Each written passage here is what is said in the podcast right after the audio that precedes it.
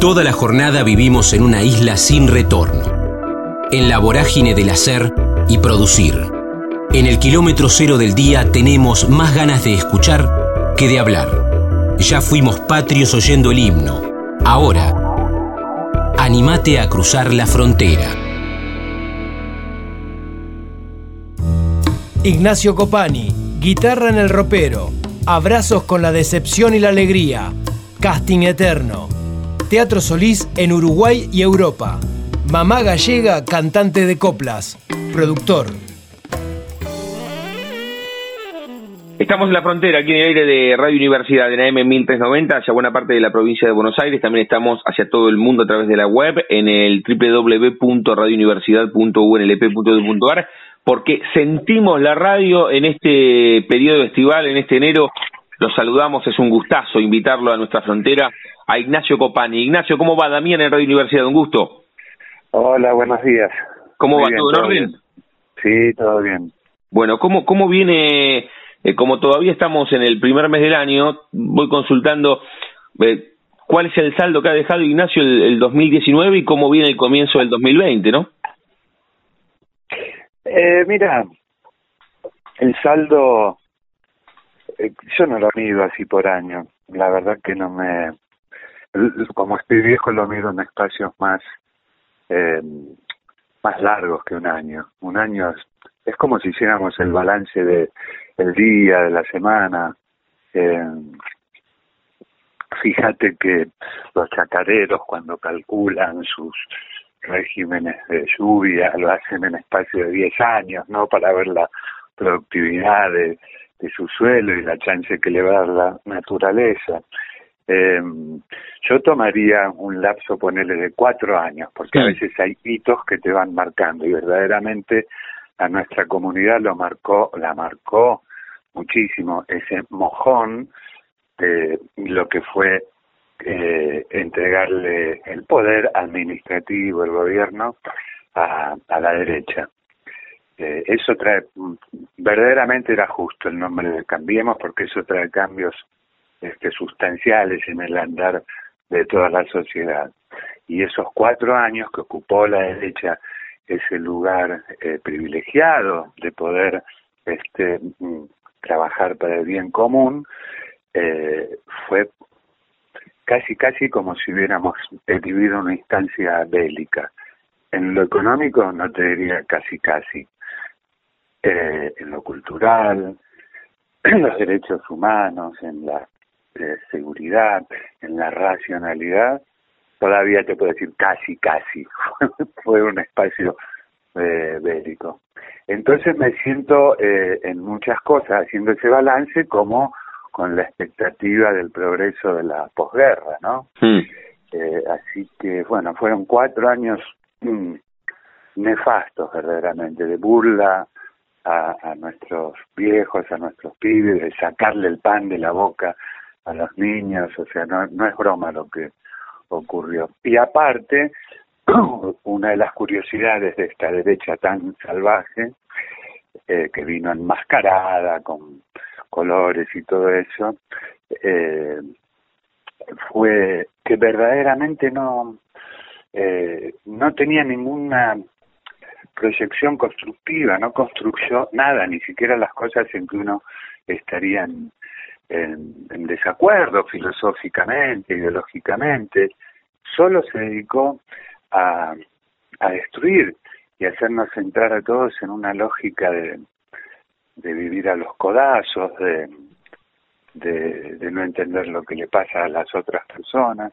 Así que bueno, ese es mi balance más o menos a, a, a, grandes trazos de lo que fueron estos años y la expectativa de que, bueno, como dice Jean Manuel Serrat, bienvenidos los que están en el fondo del pozo porque de acá en más solo cabe ir mejorando. No, hay, no, hay- no hay, no hay manera de, de que nos vaya peor después de estos cuatro años nefastos. Por supuesto que, que sufrimos... solamente hay un rango que uno puede decir, bueno, para no hacer una comparación tan salvaje como con las dictaduras, bueno, sí, nos podría ir mejor si hubiera tanta sangre como hay en las dictaduras, ¿no? Acá hubo menos muertos, pero ha sido, en lo otro yo creo que, que peor no se puede, porque el grado de sentido de irracionalidad en lo económico, el, el grado de ineptitud de toda esta gente, este, y lo digo así, ineptitud para lo que te decía al principio, para el bien común, porque vos me puedes decir, no, son repiolas, mirá, si hicieron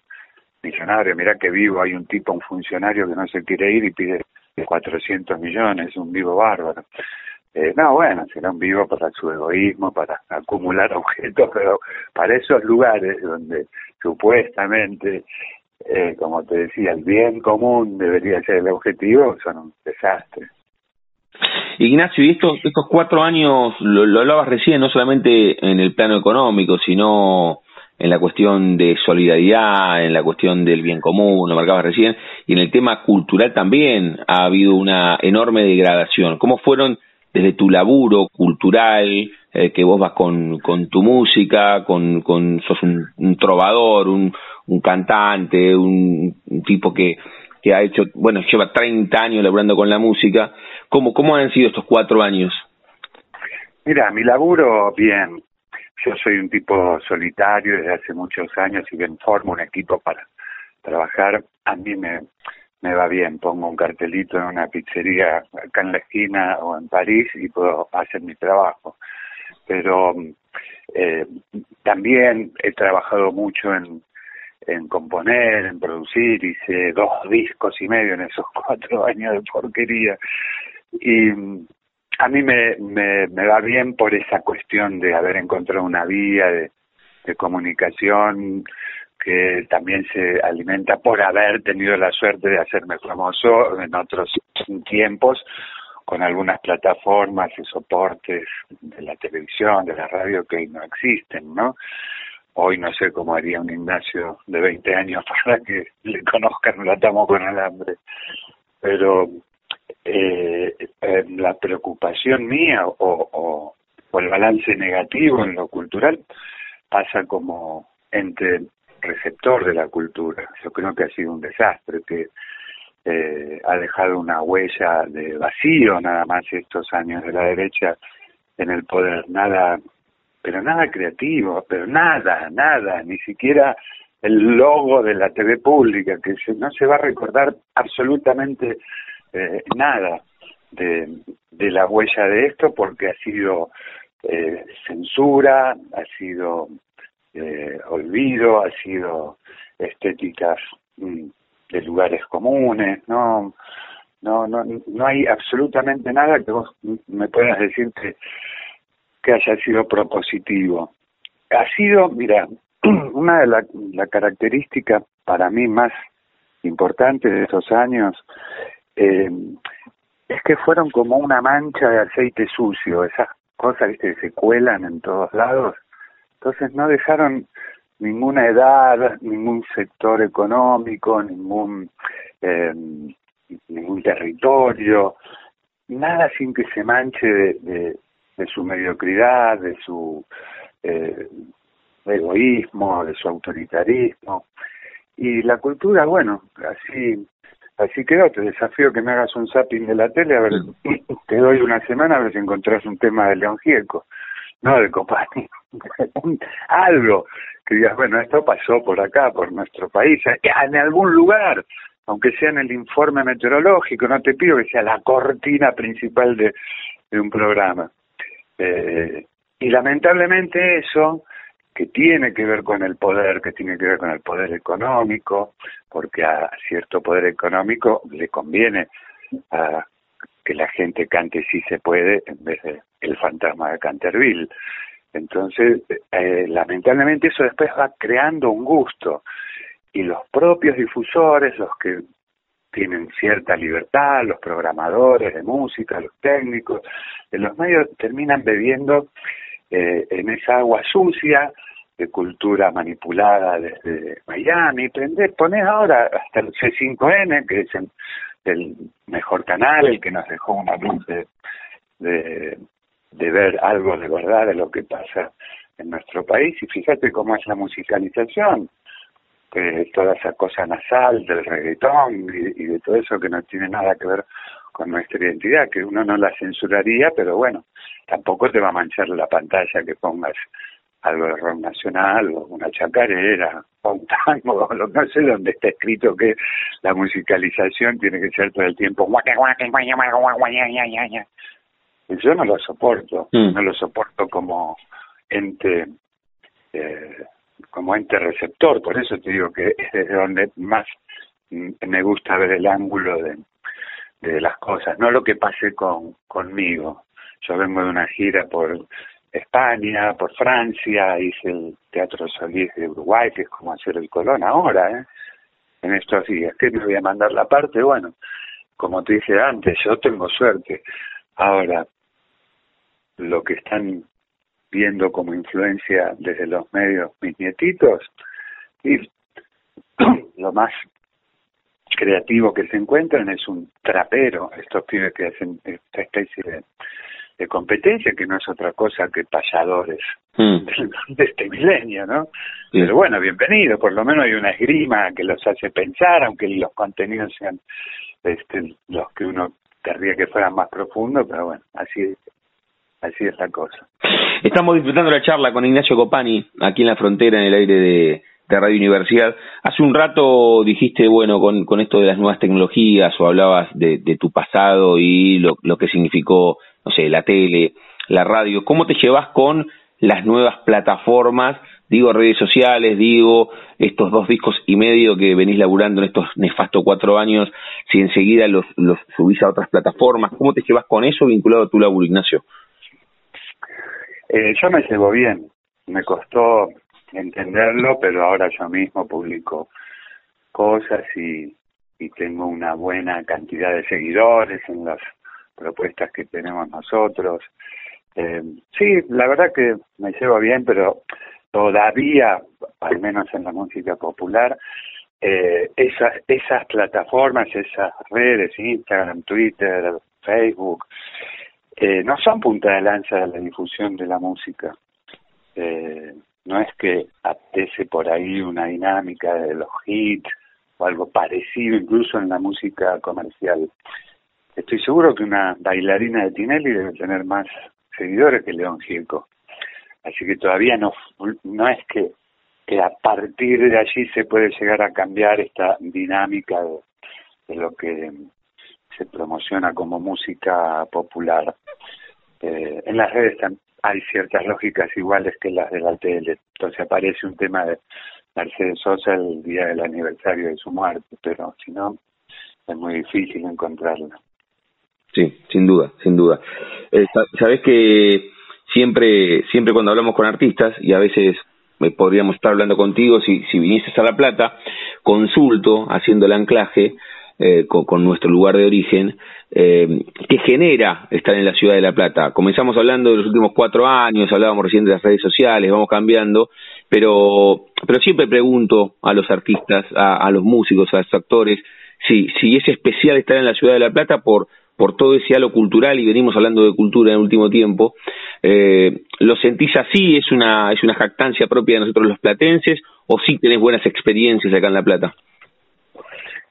Tengo las mejores experiencias porque realmente he tocado en La Plata en, todo lo que te puedas imaginar, a partir de hermosos teatros que hoy son un templo o un supermercado, hasta el glorioso espacio de, del lago, del bosque, hasta los centros culturales más chiquitos que he tocado en un montón de lugares estos cuatro años, en el hormiguero de Citibel, en lo de Oscar, en, el centro cultural eh, Colibrí, en bares, en bueno, donde pueda ir, así que quiere decir que me manejo casi como en mi casa, no, no entiendo, no hago ningún ejercicio de extranjería, para me da lo mismo verdaderamente no hago ninguna preparación especial para ir a La Plata que no que, no sea igual que cuando voy a Almagro o a San Telmo o a cualquier lugar de aquí, que sí a veces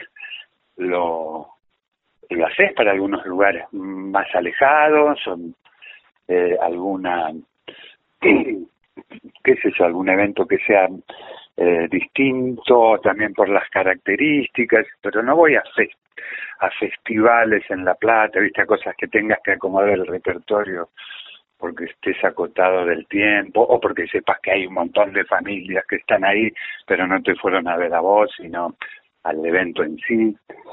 Entonces no no no, no me pasa eh, no me pasa nada especial. Esa jactancia platense que mm. mencionás vos eh, debe ser parecida que la rosarina. Uno tiene un, un velo de que uno va a esos lugares y bueno, no hagas macanas, portate bien, mira que el Lutier, Sandro iban primero a La Plata, Rosario, que, que a su estreno mm. porteño, eh, pero no, no es muy... Yo no hago ningún ejercicio, es como, mira, este, a ver, tengo que ir a Ramos Mejía a ver a mi vieja y si estuviera en La Plata me daría lo mismo. Así que, no, no, no, mm, yo no le veo nada especial la charla con Ignacio Copani. Ni siquiera había algo que antes siempre uno tomaba en cuenta como que, que era un, un pueblo joven por las universidades. Claro, sí, sí. No, no, no lo, no lo noto yo porque no me muevo en la noche, digamos, no toco en los pubs juveniles y te digo, mira, se llenan más que en Morón. Eh, no, así que no, no me pasa nada, pero no es que no me pasa nada malo, tampoco no lo tengo tachado. No, está bueno, está bueno que, que lo marques. Tengo un par más y después liberarte para que continúes con, con tu jornada. Eh, 30 años laburando con la música, acá siempre intento ir un toque más atrás de, de, la consulta habitual. Siempre pregunto si vos mentalmente eh, tenés la primera fotografía, no en papel, que te vincula al arte, pero no hablo de, de la primera presentación, sino si a los dos o tres años había un instrumento en tu casa o la maestra dijo hay que hacer de Belgrano y San Martín en el colegio y levantaste la mano, te subiste al escenario y dijiste, bueno, me subo en esta vía porque me encanta y porque me cautivó. ¿Tenés ese momento eh, que, que, decís, aquí me metí en el mundo artístico o, lo tenés difuso y no lo encontrás? Eh, no, no, lo tengo muy claro en lo musical. En lo estético tengo recuerdos aberrantes de ceniceros, de ornamentaciones de horribles eh, alguna cosa que ponía mi viejo tipo eh, un hacha india hecha con una cabeza de vaca, ¿viste? No. Así que la parte eh, visual, la parte de pintura, de escultura, todo eso, no me vincule jamás. No, no tengo, eh, solamente me, me, puede impresionar por inculto la monumentalidad de alguna obra, ¿viste? De haber tenido suerte de haber ido a un gran museo y ver, no sé, el Garnica y que estés este, horas mirándolo y descubriéndole cosas eh, nuevas, como lo descubrís a la película El Padrino, aunque la hayas visto 40 veces. Pero en la música fue absolutamente espontáneo, pero mi mamá es gallega y era, es cantante de copla eh, española. Entonces me decía, me educó, me crió con mucha música, con mucha canción y cantada por ella. En las fiestas de mi casa nunca nunca se pasó un disco. Y, y, y yo siempre he quedado reducido a ser el guitarrista de mi vieja. Mm. Nadie me pide un tema mío. Eh, así que es eh, si, si quisiera poner una expresión bien clara, yo te diría, yo la mamé a la música, pero, pero es absolutamente literal. Eh, y, y había una guitarra, como corresponde en el ropero, y yo cuando aparecía alguien que la empuñaba y la tocaba, me parecía un ser, no sé si superior, pero distinto. Mágico. Sí, sobre todo un tío que cuando yo después de niño empecé a estudiar guitarra, este, lo superé enseguida, se ve que tocaba mal, pero tocaba, para mí era el, el recontracapo, porque le sacaba sonidos a, a ese mueble. Así que eso lo tengo visualmente, sí, la guitarra, tanto en el, en el ropero, arriba del ropero, eh, y, y a alguno que le empuñaba. Pero más que todo es el vínculo con, con mi vieja, que ahora la voy a visitar. Ignacio... grande, ahora ya tiene 86, pero todavía canta muy, muy afinada, sin la potencia de antes. Siempre la música, ¿no? Como, como eh, idioma, diálogo. Eh, el, el, el, artista en ningún momento compitió contra nadie, como tenías 14 o 15, bueno, contaste esta historia de tu vieja, eras el guitarrista de, tu hija cuando eras pibe, pero tal vez cuando uno tiene 14 o 15 te gustaba la música, pero decías, no, mira, quiero estudiar arquitectura, ingeniería, quiero jugar al fútbol. ¿El artista en ningún momento compitió contra nadie? Eh, no, no, no, compitió y compite con la desazón, con la desilusión, este, para no lastimarte más, a veces querés largar y decir, bueno, quiero ser bancario, no tener mm. este, este, casting eterno de hacer pruebas y pensar que no me va a dar bola a nadie y creer que este no sirve lo que haces. Eh, yo tengo mucha experiencia de eso, yo he rebotado en todas las compañías de discos conocidas. Eh, viste que alguno te dice el éxito no me cambia, soy el mismo en todos lados. Bueno, a mí el fracaso no me cambia, pero no me cambiaba. Antes no había, eh, con esta tecnología no tenías los soportes eh, de, del casting electrónico, de mandarme tú por WhatsApp tu audio o lo que sea. Era face to face. Eh, las pruebas, las audiencias con un productor. Muchas veces no llegabas ni al director artístico de la radio, había un montón de de, de intermediarios, no, no, es la palabra, de filtros, ¿no? que rajaba el portero a veces, ¿viste?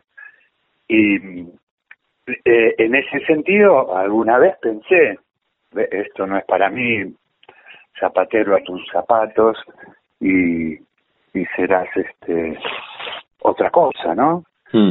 Eh, pero no con el no contra nadie ni contra ninguna traba ni familiar ni ni profesional. Pero eso después te acostumbras eh, a, ir de la mano de la desilusión.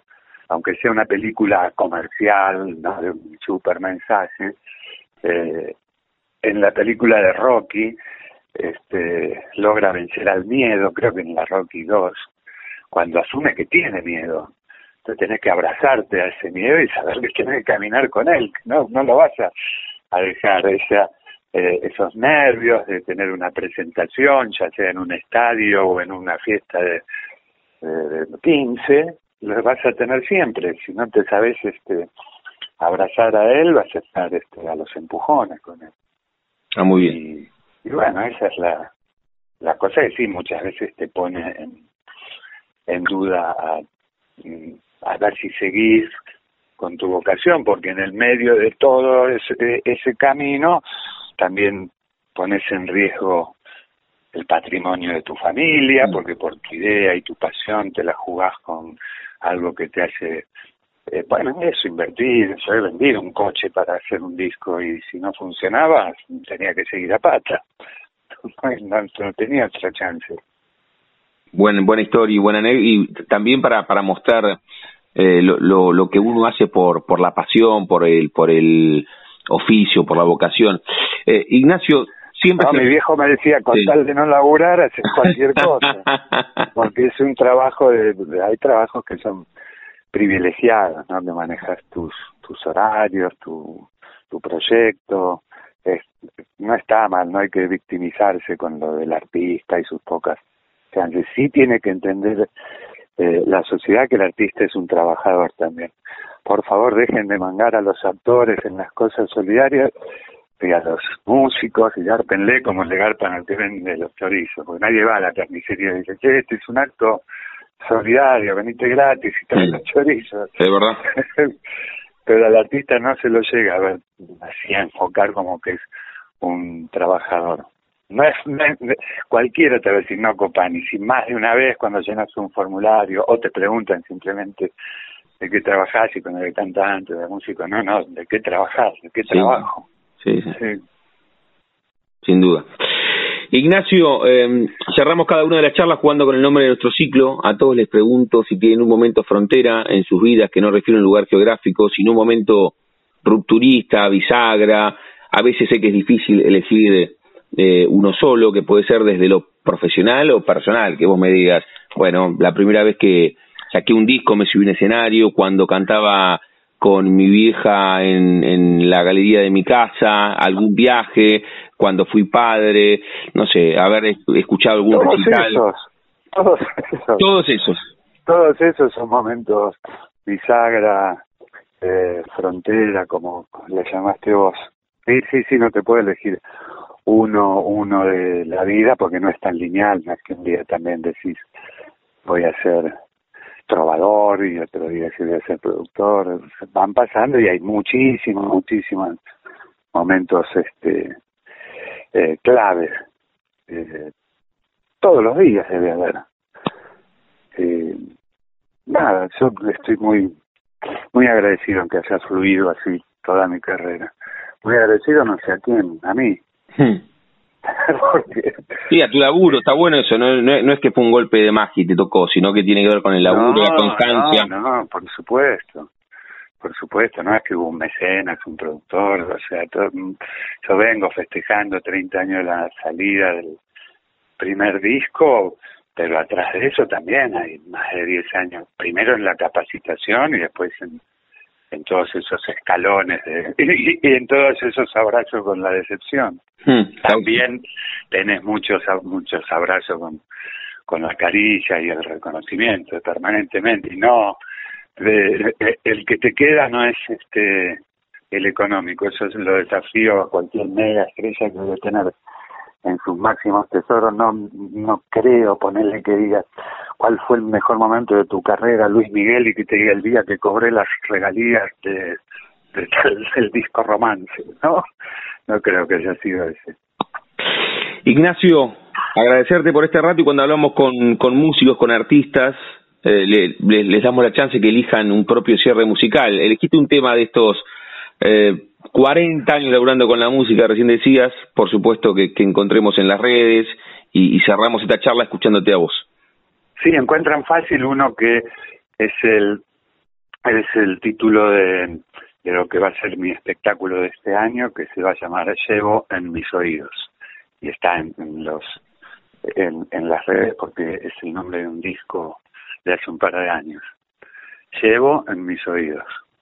Y con ese tema cerramos la charla. Ignacio, gracias por, por este rato, por, por el análisis y por haber hablado sobre todos los temas. Te mando un abrazo enorme, muchísimas gracias. Un, un gran abrazo, ¿eh? mil, mil gracias. ¿eh? Y a todos los oyentes también. Buen año y feliz vida. Un abrazo enorme.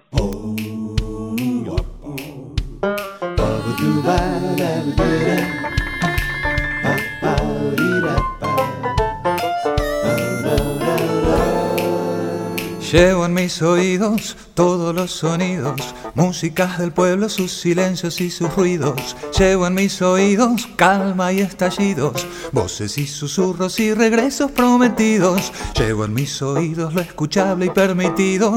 Llevo en mis oídos los suspiros prohibidos. Llevo en mis oídos claros y encendidos todos los latidos que me dio tu corazón. Llevo en mis oídos todos los sonidos, pésames y avisos desalmados de despido. Llevo en mis oídos cantos en los nidos, fiesta por la vuelta de los que se habían ido.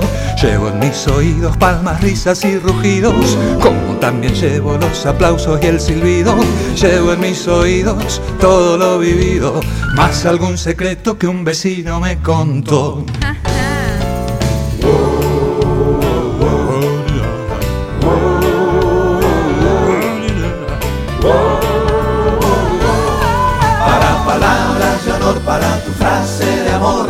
Llevo en mis oídos el audífono mejor. para los bozarrones y cobardes matones. Llevo en mis oídos bien hundidos los tapones.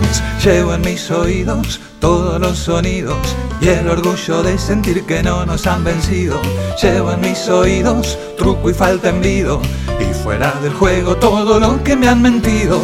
Llevo en mis oídos en CD, cassette, vinilo, demasiadas grabaciones de Estados Unidos. Llevo en mis oídos un canal vacío, listo para oír lo que me quieras cantar vos. Whoa,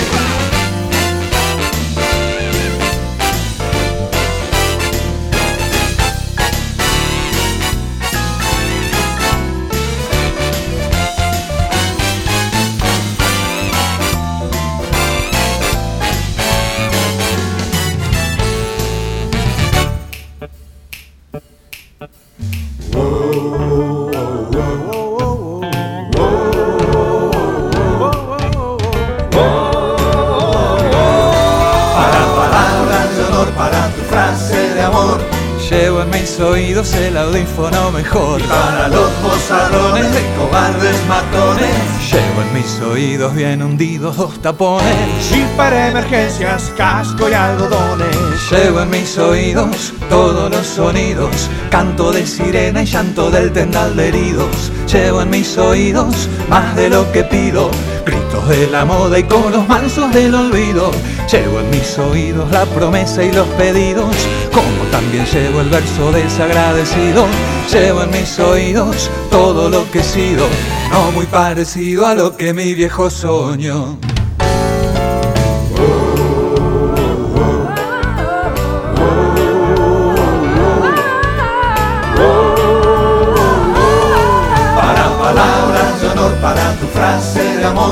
Llevo en mis oídos el audífono mejor. Para los bozarrones de cobardes matones. Llevo en mis oídos bien hundidos dos tapones. Y otros de repuesto para un par de tus canciones. Llevo en mis oídos todos los sonidos, graves vibraciones y agudísimos zumbidos. Llevo en mis oídos nombres y apellidos de mis 30.000 hermanos desaparecidos. Llevo en mis oídos las excusas del vendido y para los días en que vengo confundido, llevo en mis oídos la oración de un niño, el final del himno y un discurso de Perón. Mis oídos la más maravillosa música que para mí es la palabra La buena lectura ilumina. Ediciones SICUS. Libros para una cultura de la integración. sicus.org.ar La frontera. El refugio de los que se animan a cruzar. Cecilia Vivani, productora, disquera, melómana. Abuelo fundador del Libro 49. Guía de turismo. Produce lo que le gusta desde el 2007. La Plata y Citibel. Estamos en la frontera, aquí en el aire de Radio Universidad, en AM 1390, hacia buena parte de la provincia de Buenos Aires. También estamos hacia todo el mundo a través de la web, en el www.radiouniversidad.unlp.edu.ar, porque sentimos la radio. Ella es muy responsable de, de muchos de los artistas que hemos tenido aquí en la frontera, porque tiene una enorme generosidad. No solamente hablo desde el lado radiofónico, sino que ha sido también el lazo clave para poder tener algunos artistas en jaque y mate. Estoy hablando de Cecilia Vivani, que tiene que contarnos algunas cosas también y después nos meteremos a desandar el recorrido de su vida vinculada con el arte. Ceci, ¿cómo andas? ¿Todo bien? Hola, Dami, todo bien, todo bárbaro, por suerte. Bueno, ¿cómo, cómo viene eh, a, a, los actores, a los músicos? Bueno, el otro día hablábamos con los amigos de Amores Tangos, que los trajiste vos, y que estuvo Ay, buenísima sí, la fecha, un, un fechón en, en, Ciudad Vieja. Pero como estamos en el comienzo del año, le, les, les, les, pregunto lo mismo. Eh, hacer, hacernos un balance del 2019 y, y, y todo lo que proyectás para este 2020. Bueno, la verdad que el 2019 fue re lindo, estuvo, estuvimos trabajando mucho en el Teatro Metro, eh, también haciendo cosas en el Club Atlético Citibel, eh, en el Teatro de Cámara como siempre, en el Teatro de Cámara de Citibel, y bueno, la verdad que unas fechas eh, muy, muy lindas, muy interesantes, bueno, vos estuviste al tanto de, de todas, desde ahí, desde el programa, y acompañando como siempre, así que se agradece. Y bueno, y ahora el 2020 también se viene con todo, o más fuerte, me parece. Sí, porque además, bueno, ya metiste la fecha de, de Amores Tangos. Eh, a, a, ver, antes de hablar de las fechas, ¿cómo, cómo llegas a, cómo se llega a producir fechas con artistas? ¿Cómo se te dio a vos? ¿Lo, ¿Lo planificaste? ¿Lo pensaste? ¿Cuánto hace que estás en este medio de hablar con un artista y decirle, bueno, ponemos la fecha, vamos y hablamos con tal lugar, con tal teatro? ¿Cuánto hace, Ceci, que estás metida en este, en este mundo artístico? Mira, en 2020 ahora arranco la temporada número 14. Así que ya hace bastante que estoy trabajando. Empecé haciendo mis primeras producciones en el Teatro de Cámara de Citibel. Y después, bueno, lo, los mismos artistas o, o, los mismos espectáculos te van llevando por ahí a, a otras salas, a, a otros teatros, eh, a otros festivales también. Y, y bueno, y, el tema a mí, eh, yo siempre tuve disquería, siempre estuve muy conectada con el tema de la música. tenía los contactos, siempre me gustó el tema de la producción. Cuando conocí el teatro de, cámara de Citibel, que es un teatro hermoso, eh, bueno, ahí se me, se me prendió la lamparita y ahí empecé a, producir. Y ahí no, no paré nunca más. O sea, llegás, eh, está bueno esto que marcas, eh, toda tu vida con, con disquería, llegás como melómana primera entonces, primero a producir. Tal cual, mm. sí, sí, sí, sí. Y o sea, tener la disquería me dio la posibilidad de saber eh, a lo que apuntaba el público, qué era lo que le gustaba a la gente. Eh, no sé, por ejemplo, Soledad Villamil cuando saca el primer disco, que la gente empieza a pedirlo, entonces, bueno, más o menos vas, vas viendo y de ahí, eh, por eso te digo, la, disquería me dio el gran puntapié para, para iniciar eh, en esto de la producción y aparte era algo también que yo tenía pendiente, bueno, mi, abuelo que fue el, el fundador de, del libro 49 en La Plata, eh, él también se organizaba, la, eh, se dedicaba a la, a la producción de eventos. Así que bueno, eh, ya, ya viene de familia. Viene de familia. ¿Te acordás? Eh, estás comenzando en este 2020 la temporada 14 produciendo espectáculos. ¿Te acordás el primer show que produjiste? Imagino que sí, porque es, como el, el, kilómetro cero. ¿Te acordás qué fue? El primer show que hice fue un show de flamenco de una mm, bailadora de Capital Federal que se llama Sibila. Y ese fue el primer show que hicimos en el Teatro de Cámara de Citibel. Ese fue el primero, sí. Eso fue el primero, primero, sí. Con ese debuté. La, verdad que no fue bárbaro. Y después de ese siguió eh, la, mm, la antigua Jazz Band. Eso fue lo eh, primero que hiciste. Y, y, eso, y te acordás, ahora, ahora quiero que nos metamos también en este festival que, que, estás organizando, ya quiero que nos digas dónde, la fecha, qué artistas hay, pero como te preguntaba recién la primera fecha, porque una cosa es organizar una fecha con un artista. Y otra cosa es organizar un festival, o sea, son como 20 fechas adentro de una fecha, ¿no? Sí, tal cual, tal cual. Es, es como una locura eh, linda, linda locura. te, metes, en un frenesí, te metes en un frenesí que son 5 o 6 días que no parás, entre la pre, bueno, mucho antes en realidad. No, mucho antes. Imagínate que esto viene... Eh, charlándose con, con el otro productor, con el club, eh, bueno, con los artistas, eh, para armar la grilla, o sea que esto ya viene desde el 2019 que se está, se está gestando, digamos. ¿Y te acordás el primer festival que organizaste? El eh, primer festival que hice fue Festival de Jazz en Citibel, junto con la Cámara de Comercio de, de Citibel. Hicimos un festival de jazz que estuvo muy lindo, que duró mm, una semana eh, fue durante toda una semana eh, espectáculos de jazz en distintos bares y restaurantes de, Citibel. Qué bueno. Después hubo una fecha en el Teatro de Cámara de Citibel y el cierre fue en la Plaza Belgrano. En la Plaza Belgrano de Citibel, que me acuerdo que estuvo Sergio Poli con el ensamble, estuvo Yusa, bueno, y muchísimos eh, artistas más de jazz locales. Después la segunda edición se hizo junto con Arte y Vino, viste que en Citibel se hace los años Arte y Vino, entonces bueno, eh, se unieron los dos eventos y hicimos Jazz en Citibel y Arte y Vino, que estuvo muy lindo también. Estamos hablando con Ceci Vivani, aquí en la frontera, en el aire de Radio Universidad. Te reitero el agradecimiento porque muchos de los artistas que ustedes escuchan todas las semanas aquí en la universidad tienen que ver con que los productores nos facilitan a los artistas y les hablan bien de nosotros y por eso acceden a algunas charlas y a otras no y Ceci es una que juega siempre para, para nuestro equipo. A ver, Ceci, contanos que venís laburando del 2019 de este festival, ponelo en fecha en el almanaque, poné los artistas, porque es un festival que está buenísimo y que imagino que les va a ir fantástico, pero, pero contanos de qué va. Bueno, te cuento, las fechas está, está programado para el viernes 28 y sábado 29 de febrero. Es el primer festival de tango que tiene Citibel.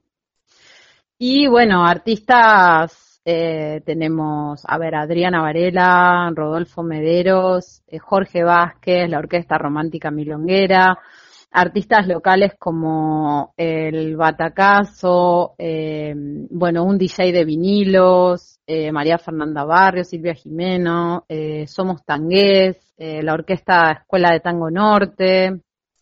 bueno, son muchísimos. es un festival que va a tener de todo, porque me preguntan los, los milongueros si se va a poder bailar, si, bueno, eh, sí, hay, va a haber lugar para bailar, para los que quieran bailar va a haber eh, orquestas, eh, va a haber un DJ de vinilos para el que quiera bailar, eh, para el que quiera sentarse a escuchar también y a, y a, disfrutar el espectáculo también. Después tenemos un espectáculo teatral que es el show de Mario Cárdenas con libro y, dirección de Luis Longhi. Es un crack, Luis, charló con nosotros. Ah, lo conoces. Sí, Luis es crack y aparte siempre está total, proactivo a, a, charlar por teléfono, a venir a la radio, es un fenómeno. Y estuvo, en, diciembre estuvo en el Díramo.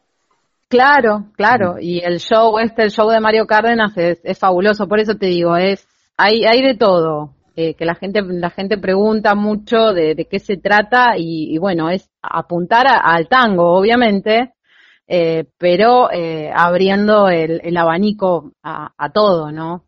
A baile, a disfrutar a sentadito de un show, a poder comer algo, si querés, ahí también en el, en el club. Así que va, va a estar lindo. El viernes 28 y el sábado 29, primer eh, festival de tango de, de Citibel, que va a comenzar aproximadamente a qué hora, pasar de nuevo las coordenadas donde, donde se va a realizar y además a los ansiosos, que estaría buenísimo ya, que puedan ir sacando eh, el ticket. ¿Cómo es? ¿Se compra para ambos días? ¿Es? ¿Si se puede elegir una de dos jornadas? ¿Cómo es la dinámica? Eh, no, eh, podés comprar para cualquiera de los dos días, para el día que quieras, se venden por separado. Mm. Las entradas, bueno, están en venta en Libro 49, ahí en Cantilo, entre 13C y Diagonal Jorge Bell.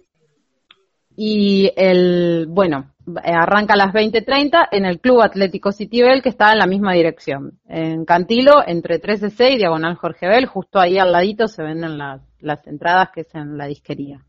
No fue, no fue casual que comenzaste cuando repasabas la grilla de este primer festival de tango que se va a desarrollar en Citibel el viernes 28 y el sábado 29, que le hayas nombrado a Adriana Varela, ¿no? Porque a, raíz del, del laburo, esto de producir fechas, generaste como una cierta amistad con algunos artistas, Ceci.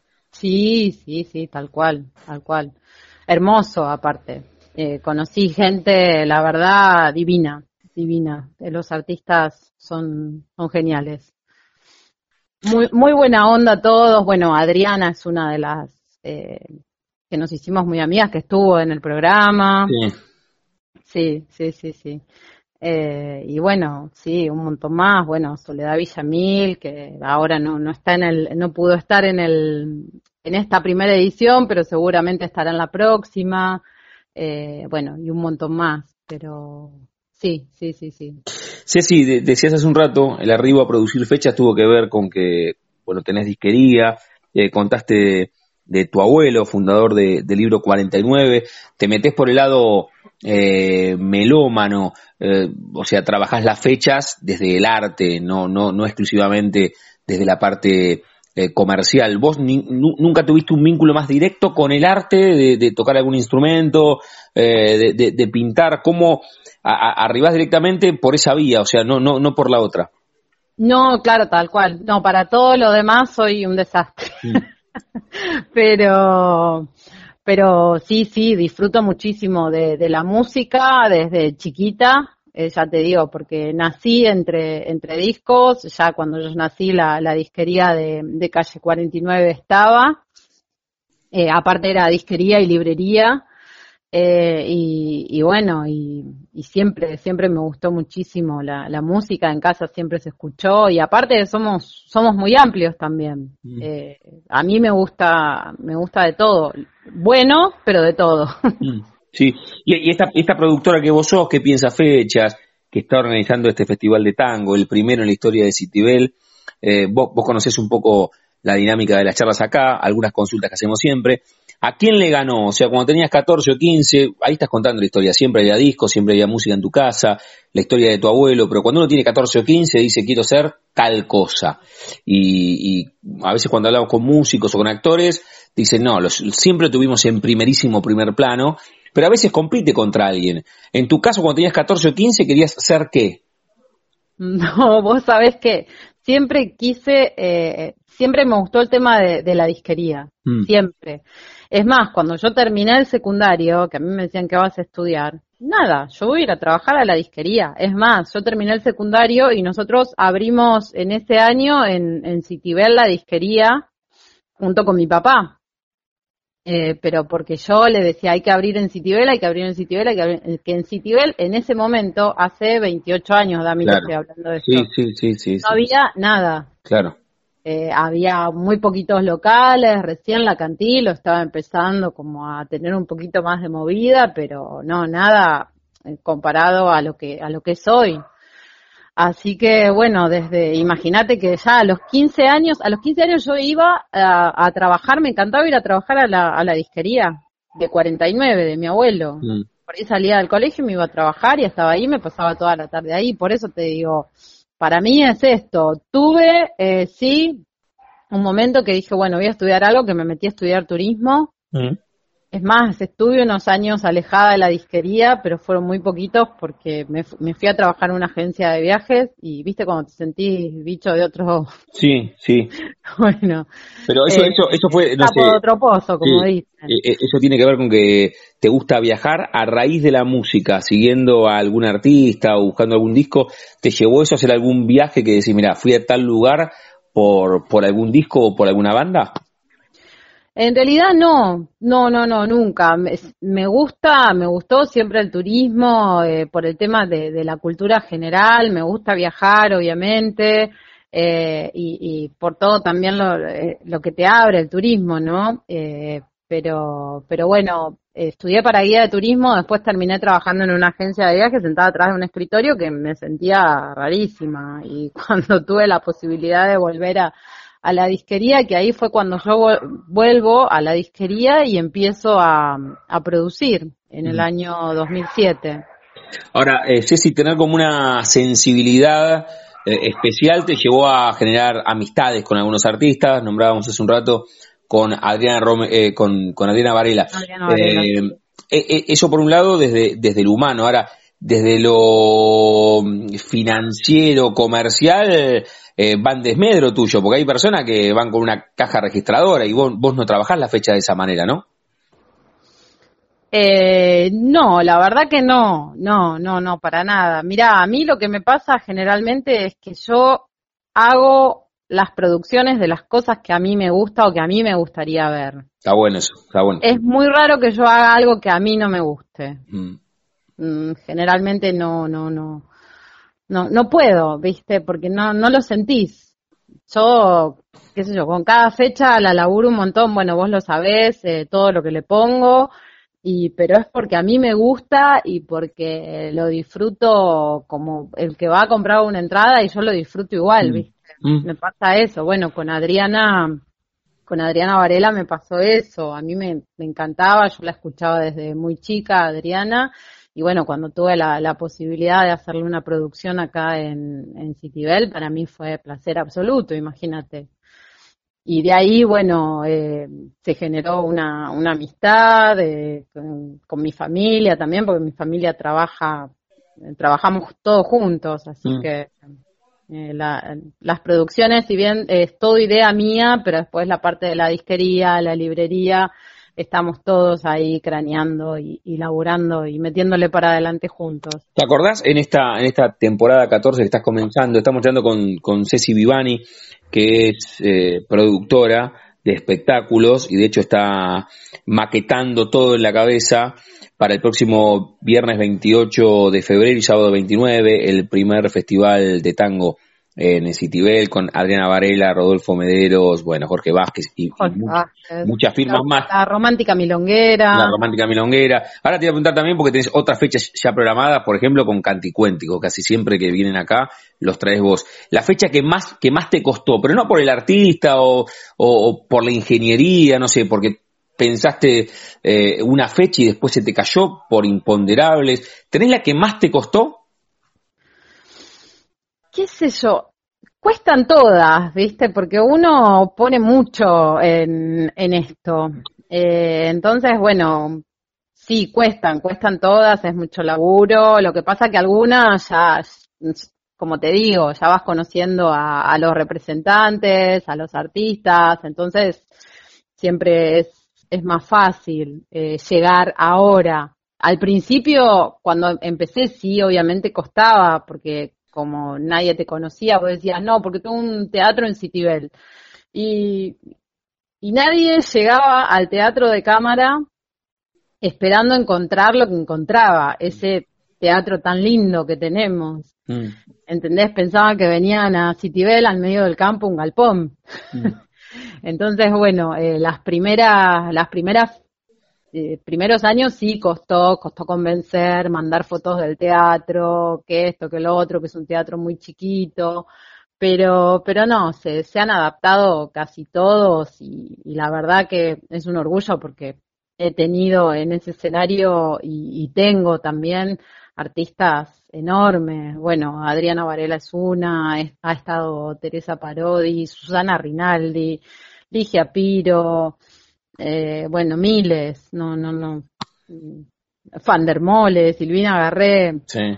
Eh, o sea, es, es un placer. Y en ese teatro que es tan íntimo, tan chiquitito, un lugar para 160 personas que, que se disfruta, el, eh, se disfruta muchísimo el, el artista porque tiene una comodidad bárbara en cuanto a lo que es técnica, la acústica, eh, los camarines, eh, la gente, porque la gente también ve donde te sentás, la butaca que te toca, ves bien de donde sea. Y nosotros los productores agradecidos porque la verdad que es un placer trabajar ahí. Estamos hablando con Ceci Vivani aquí en la frontera del aire de Radio Universidad. Antes de hacerte la última pregunta y repasar eh, del, primer festival de Citibel y que nos cuentes lo de Canticuénticos y algunas otras fechas que tenés eh, proyectadas en la cabeza, eh, ¿Soñás en algún momento producir alguna fecha con algún artista? Vos decías recién que te involucrabas primero desde que te guste, primero que te guste, o que estuviste cerca, no sé, de, producir a alguien y después no se dio por el representante, por el lugar. Reitero, desde el amor hacia ese artista, ¿con quién soñás producir? Uh, no sé, muchísimo. Bueno, yo, a mí me encanta Fito Páez, por ejemplo y yo lo pienso en ese teatro, en el teatro de cámara, está bien, es un teatro muy chiquito, es recontra utópico lo mío, pero Fito me encantaría, eh, bueno, Pedro Aznar me gusta mucho también, eh, eh, qué sé yo, hay, hay un montón, que bueno, igual yo soy muy insistidora, eh, eh preguntarle a todos los representantes que al final termino ganándoles por cansancio. Mm. bueno, pero es, la manera soy también, bastante insistidora, sí, sí, sí, sí, sí, sí, tal cual. Tal cual. Y aparte después, bueno, se van pasando entre ellos también, eh, que, que son conocidos y te dicen, mira, estuve en un teatro divino, con un piano bárbaro, eh, se sintieron muy, muy cómodos y entonces así se van pasando de, de uno a otro y así también fui llegando a otros artistas, ¿no? Sí, sin duda, sin duda. Ceci, repasamos las fechas que ya tenés eh, cerradas, el viernes 28 de febrero y el sábado 29, el primer festival de tango en Citibel. Repasemos de nuevo las artistas antes de hacerte la pregunta final del programa con cual cerramos todas las charlas. Artistas, tenemos, eh, si querés te, digo la grilla por día. El viernes 28 de febrero, María Fernanda Barrios, el CABE, que es el DJ de vinilos, el show de Mario Cárdenas, la Orquesta Romántica Milonguera y Jorge Vázquez. Eso es el viernes 28 de febrero. Y el sábado 29 de febrero, Silvia Jimeno, Somos Tangués, la Orquesta Escuela de Tango Norte, el Batacazo, Rodolfo Mederos Trío y Adriana Varela que va a cerrar el, muy bueno, en el Club Atlético Citibel. Una gran propuesta. Eso en referencia al 28 y el 29, viernes y sábado, el último fin de semana de febrero. Pero tenés cerrado Canticuénticos también. Está cerrado Canticuénticos para el 21 de marzo, sábado 21 de marzo, a las 18.30 horas. De los dos, te digo, de eh, el Festival de Tango y eh, Canticuénticos, bueno, la venta de entradas es en la disquería, en libro 49. Que se apuren porque se están vendiendo por suerte, muy bien. A full, bueno, mejor. A full. Canticuénticos es arrasadora, así que bueno, les digo a todos que vayan apurando porque Es el sábado 21 de marzo. Bueno, son, son, las dos fechas que tenés cerradas ahora, sí. Sí, y después el 25 de abril, que es sábado, también en el Club Atlético Citibel, hacemos la Murga Uruguaya La Trasnochada, que fue la última murga campeona del, del, año pasado en los carnavales uruguayos. Muy bueno, muy bueno. Está muy buena también. Ya, ya la hicimos dos años y ahora viene con el espectáculo nuevo que va a presentar ahora en los carnavales. Genial, genial. ¿Eso para abril dijiste? Para el 25 de abril, sí. Bueno, genial. Llevamos el carnaval hasta abril. ¿no? Vamos, vamos a hablar con, con alguno de los protagonistas. Sí, de sí, sí, de Canticuénticos y de La Murga son dos shows preciosos, hermosos. Bueno, hablaremos con todos. Ceci, cerramos cada una de las charlas, vos que nos cedes a los artistas que traes, jugando con el nombre de nuestro ciclo, a todos les pregunto si tienen un momento frontera en sus vidas, que no refiere a un lugar geográfico, vos estudiaste guía de turismo, pero tiene que ver con otra cosa, tiene que ver con un momento rupturista, bisagra, decisivo en tu vida, que puede ser desde lo profesional o desde lo personal. El primer, eh, no sé, la primera fecha que produjiste, cuando a los 15 te preguntaban qué querías hacer y vos decías, no, yo voy a laburar en la disquería eh, con mi familia, algún viaje con, con, amigas o con amigos, alguna situación traumática que te tocó pasar y dijiste, bueno, che, a, partir de ahora voy a empezar a disfrutar un poco más. ¿Tenés un momento frontera en tu vida o es difícil elegir uno solo? Y mira, yo si tendría que elegir un momento frontera y sería este, el mío, el, profesional, cuando en el 2007 yo decido dejar el, turismo y, meterme de lleno en, la disquería y en lo que realmente amo hacer, que es las producciones. Para mí es ese el momento. Y porque, viste, cuando vos te sentís bien con, lo que haces es lo, mejor que te puede pasar. Trabajar en lo que te gusta, por más de que cueste, de que cueste, de que a veces rezongue y que a veces me queje, pero yo amo hacer esto. Y creo que ahí, ahí fue el clic. O sea, hasta ese momento no, no, laburabas todos los días lo que te gustaba. A partir de ahí. No, no, no, para nada. A partir de, ahí, cuando yo en el 2007 decido, eh, viste, cuando es lo que te digo, estás sentada atrás de un escritorio y decís, ¿qué estoy haciendo acá? Esto no es lo mío.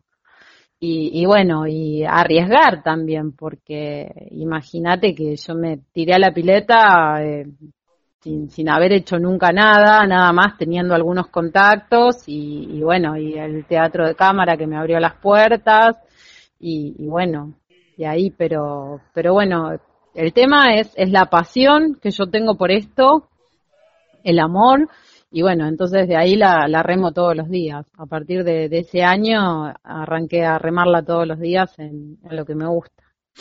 La charla con Ceci Vivani, aquí en la frontera, en el aire de Radio Universidad, que produce fechas, pero que ingresó a este mundo por su gran gusto por la música que viene de su abuelo, es melómana, la pueden encontrar en el libro 49 y nos contó de varias de las fechas que se vienen, en febrero, en marzo y en abril. Ceci, te mando un beso enorme, gracias como siempre. Gracias a vos, Dami. Otro beso para vos. Chau, chau. Nos vemos. Un besito.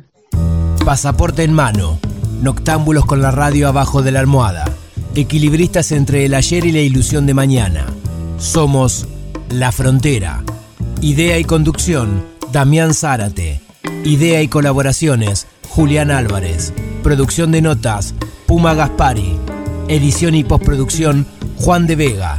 Idea sonora, voz y edición, Diego Carrera. Voz artística, Pablo Dupuy.